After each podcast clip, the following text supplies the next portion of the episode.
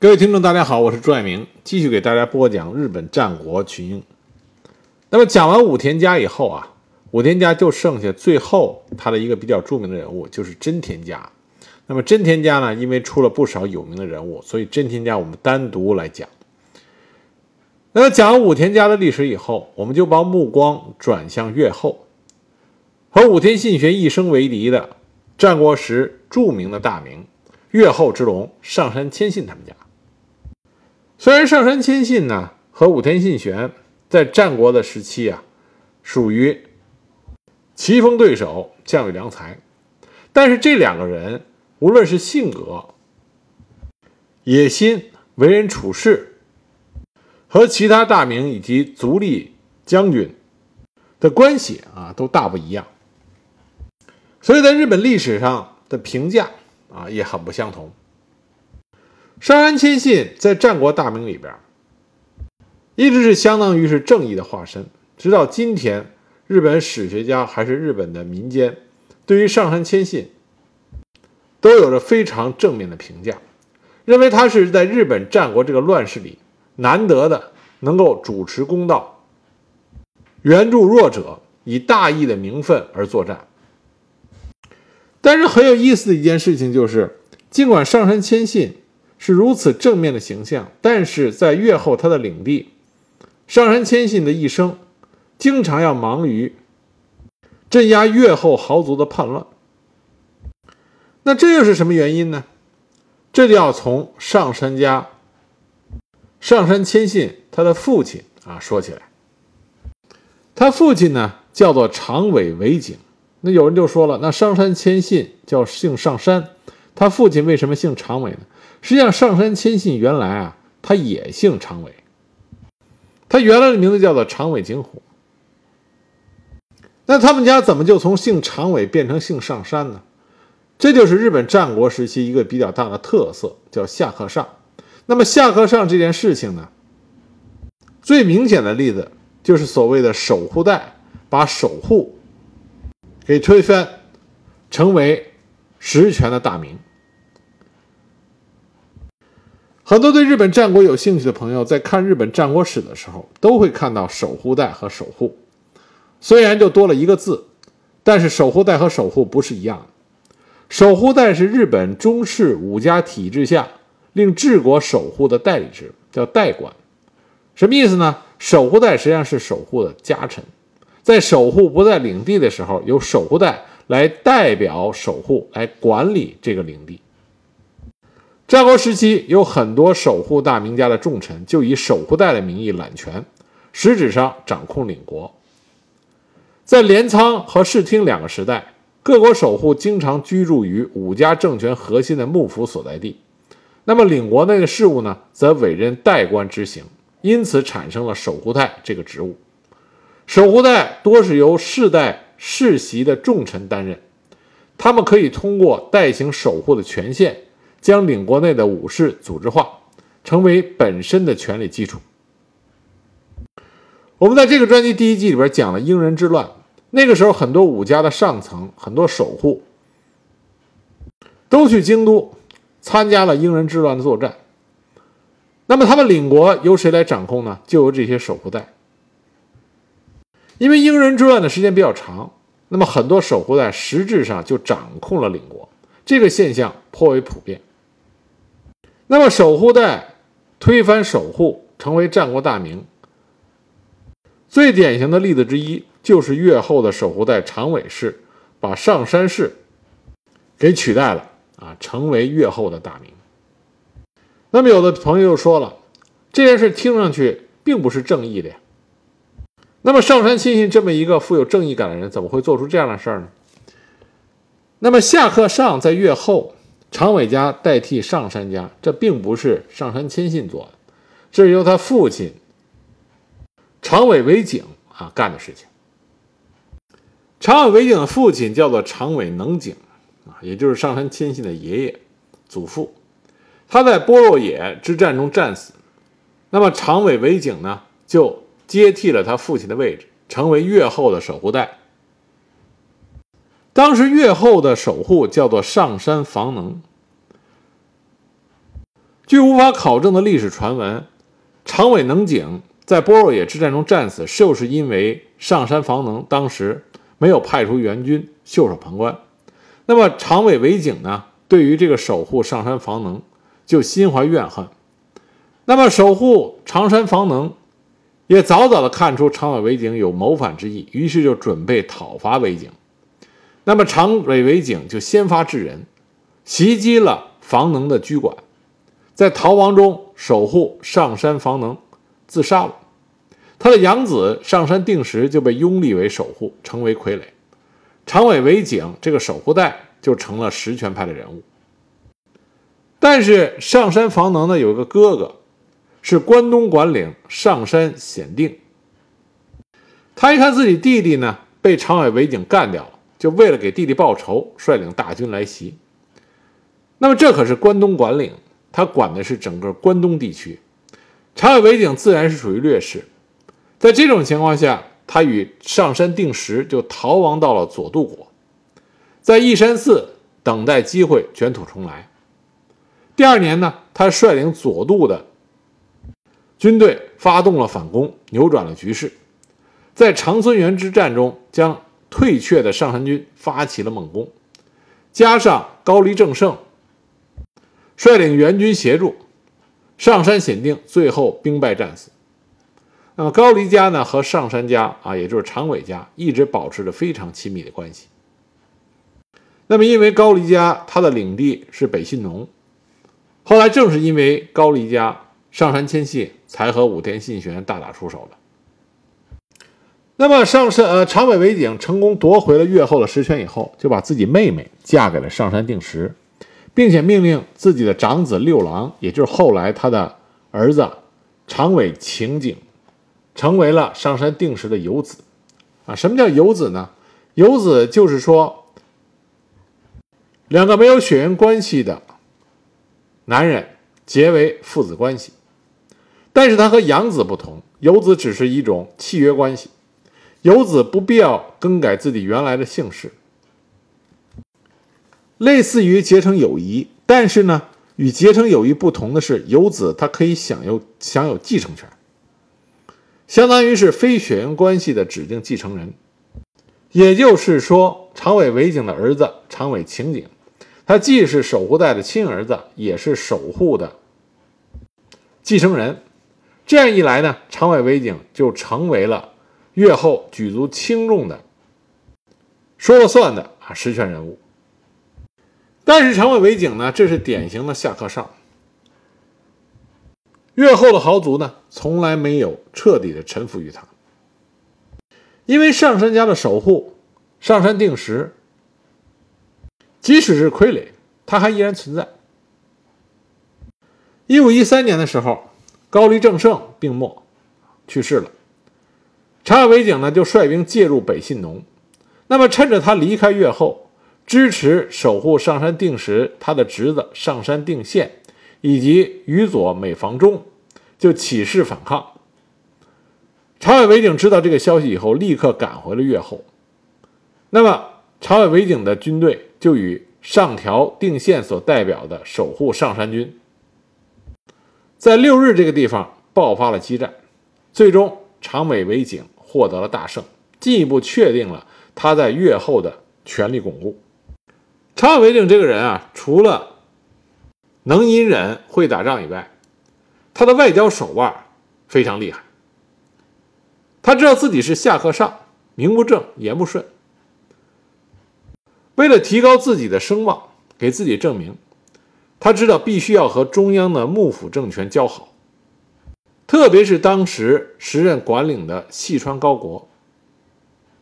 而为了得到幕府对他的支持啊，对他实权的支持，长尾为景呢，遵从了幕府政权对于官位的一些限制和惯性，这使得长尾为景一生都没有办法取得越后守护的官职。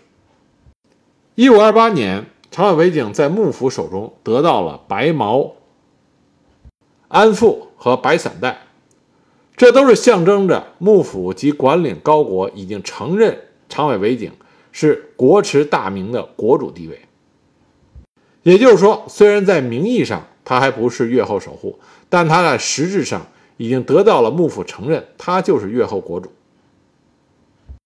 这就使得，即使在两年以后的1530年，上条定县再度举兵反抗长尾维景的时候，这已经影响不了长尾维景是越后实际控制人的这个地位。但是长尾维景的后盾细川高博，在一年之后突然倒台，这就使得越后反对长尾维景的势力再次蠢蠢欲动。那么长尾维景呢，一方面，在平定这些叛乱，另外呢，他花费了大量的金钱捐献给了朝廷，换取了权威的武功之佳名的玉旗，以及可以给敌人扣上反对幕府的大帽子加以讨伐的权利，啊，也就是说我们俗俗说的啊，俗话说的师出有名。长尾维景在这方面啊非常厉害，把自己放到道德的高点之上，尽管他得到越后之主的位置。并不是那么的光彩和正当，但是呢，他通过拉拢和幕府的关系，把自己变成名正言顺的啊越后之主。这位后来上山谦信能够有资格在战国时期为别人主持公道，埋下了伏笔。后来上山谦信呢，也继承了他父亲的这种做法，和足利将军一家有着非常良好的关系。但是，虽然长尾为景，他获得了幕府将军的支持，但是实际发生的事情就是实际发生的事情，他就是守护带下课上啊篡了守护的位置，因此呢，越后国内的这些豪族，在上山定时的弟弟上条定县的率领下，动不动就起兵反叛。为了镇压这些反叛，据说长尾维景一生中打了超过一百场的战斗。也因为长尾维景，他既能上战场打仗，也能够从容的使用外交手段。因此呢，在战国时代，有人给他说他是史无前例的奸雄，给他这么一个评价啊，说他是史无前例的奸雄。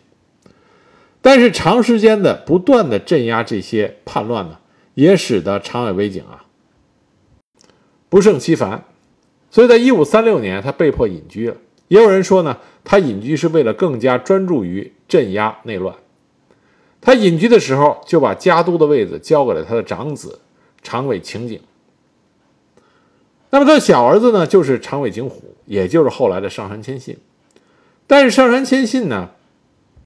他出生的比较晚，他父亲呢对他并没有太多的好感，甚至还认为，因为他出生的晚，长尾尾景呢还有时候怀疑说，上杉谦信是不是他亲生的啊？这个是一个野史，在日本野史里说过，说长尾尾景曾经怀疑过上杉谦信啊是不是他的亲生儿子。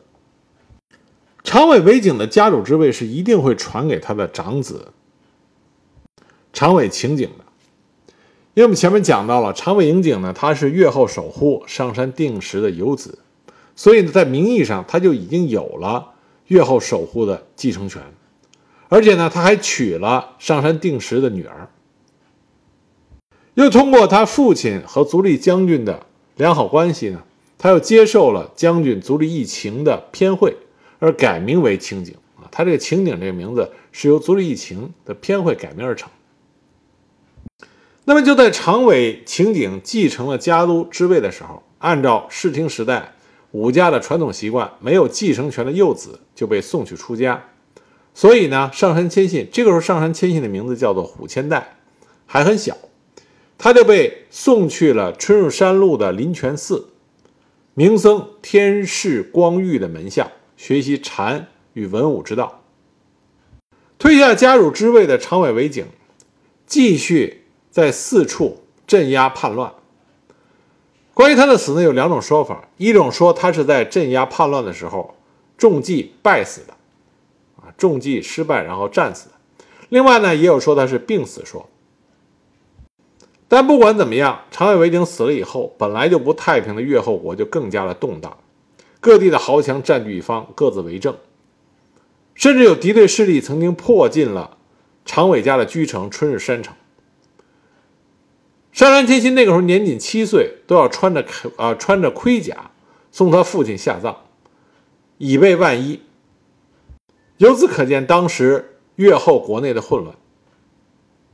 关于上杉谦谦信的哥哥长尾晴景呢？日本流传下来的史书里有两种截然不同的说法。有一种说法呢，说他身体不行，体弱多病，心理上呢比较阴暗，嫉妒他的弟弟上杉谦信。那么还有一种说法呢，说长尾晴景呢，他与他父亲不同，采取的政策比较稳健，谋求与领内国人的融合共处啊，和那些豪族豪强。和平共处，他的这种政策上的改变，在刚开始取得了某种程度的成功，但后来呢，好景不长，越后国再次陷入混乱之中，形势极度不稳。在这种情势下，他就让他十四岁的弟弟虎千代元福改名为长尾景虎，驻守立尾城啊，这就是后来的上杉谦信。上杉谦信十四岁就当了城主。他当了城主以后，不到一年，有他十五岁的时候，越后的豪族进攻立尾城。上杉谦信呢，就将城兵一分为二，部分兵力迂回至敌人本阵的背后集袭，造成敌军混乱，然后城内的本队配合出击，成功击退了三条城主长尾俊景与黑龙城主。黑田秀忠的进攻，这就是他的出阵立尾城之战。一五四五年十月，守护上杉家的老臣黑田秀忠再度谋反，并进攻守护代长尾晴景的居城春日山城。上杉谦信的兄长长尾景康遭到杀害啊，他的另外一位哥哥。那么上杉谦信呢，就从上山定时处接受了讨伐令。代替他的兄长长尾晴景担任总大将，出兵讨伐，成功的降服了黑田秀忠。没想到第二年，黑田秀忠再度举兵反叛，这次上杉谦信就没有客气，彻底就歼灭了再度反叛的黑田。这样呢，上杉谦信他的威望就日益高涨，家中就因为分裂而成为了拥立晴景和拥立。上杉谦信的两派，最终在一五四八年，因为矛盾激化，那么越后守护上杉定时介入调停，情景隐居，上杉谦信成为他兄长的养子，继承了家主的位置。长尾情景在把家主的位置交给他弟弟上杉谦信之后，五年以后，啊逝去，啊去世，享年是四十二岁。但是，关于长尾晴景到底是如何死的，是病死自然病死的呢，还是被他弟弟上杉谦信给逼死的呢？这个在日本历史考证里边一直是有所争论。当然，现在呢，逐渐倾向于他实际上把家主的位置让给了自己的弟弟，后来是自然病死的。上杉谦信在继承家督位置的时候，年龄是十九岁。两年之后。上山定时死去，那么将军足利义辉就允许上山谦信开始使用象征着守护位置的白伞带和白毛毡安富，就确定了上山谦信他越后守护的位置。那这个时候呢，上山谦信他年龄很小，而越后呢，上山家长尾家的有能力之人还不少。其中有个代表人物呢，叫做长尾正景。这长尾正景呢，按照他的和上山谦信的关系来说，他应该算是上山谦信的姐夫，因为他的妻子呢是长尾尾景的女儿，也就是上山谦信的姐姐。那么在长尾晴景和上山谦信之间爆发斗争的时候，这个上啊长尾正景是站在长尾晴景一方的。在长尾晴景把位子让给了上杉谦信之后呢，长尾正景不满上杉谦信，就发起了谋反。后来呢，被上杉谦信一仗降服。降服之后，长尾正景对上杉谦信还是忠心耿耿的，成为了上杉谦信的重臣。越后呢，自此统一。这个长尾正景啊，他能力很强。而且对上杉谦信呢也是忠心耿耿。一五五六年的时候，上杉谦信突然舍弃家督的位置出家，啊耍脾气。正是在长尾正景的说服下，才放弃了出家，复归家主之位。一五六零年的时候呢，长尾正景担任春日山城的留守居役，立下了各种功绩。但是长尾正景最后的死，他是溺水而死，享年是三十八岁。这件事呢有很多的传闻，有一种说法呢是说，上杉谦信的心腹大臣，也是战国时期另外一名另外一名著名的军师宇佐美定满，设计将长尾正景给谋杀了，因为宇佐美定满认为只要长尾正景活了一天，上杉谦信的位子就不会坐得安稳。但是这件事呢，直到今天在日本史实考证里边也没有给出一个明确的说法。上杉谦信从他的父亲、他的兄长手里接过了越后国，开始了他传奇般的一生。上杉谦信呢，十四岁开始他的戎马生涯，一生经历过无数次的战役，从来没有失败过。而且他这一生啊，在品行和操守上没有任何的缺点，是日本战国期间啊少有的被公认值得学习的楷模。上杉谦信呢，在日本战国史里边，他有军神这个称号，但大家不要以为上杉谦信他只是一个会打仗的莽夫。上杉谦信的文采也非常高，而且他汉学的造诣非常深。但同时呢，上杉谦信他在战国时期，他的思想和整个战国时代格格不入。有人说织田信长是战国时代的一个异类，其实真正的异类呢是上杉谦信。他的很多想法，包括他的亲近的家臣都不能理解。那么上杉谦信的背后呢，也给后世留下了很多难以解答的谜团。甚至现在呢，还有一种说法，说上杉谦信实际上是一个女人。那么日本史学界现在对这种说法还是持的是否定态度。但为什么会有这种说法呢？因为上杉谦信一辈子不近女色，而且没有孩子。那么还有其他的一些所谓的证据，想要证明上杉亲信实际上是一个女人。但无论这种说法是否正确，但它的来来源就在于上杉亲信，他的很多行为举止是没有办法被当时日本战国人所理解的。那到底上杉亲信他的事迹有哪些？他又有哪些独特的风采呢？那么下一集呢？我再给大家具体的讲一讲，上杉谦信成为越后之主以后，他的这条越后之龙是怎么在战国这个乱世傲视天下的。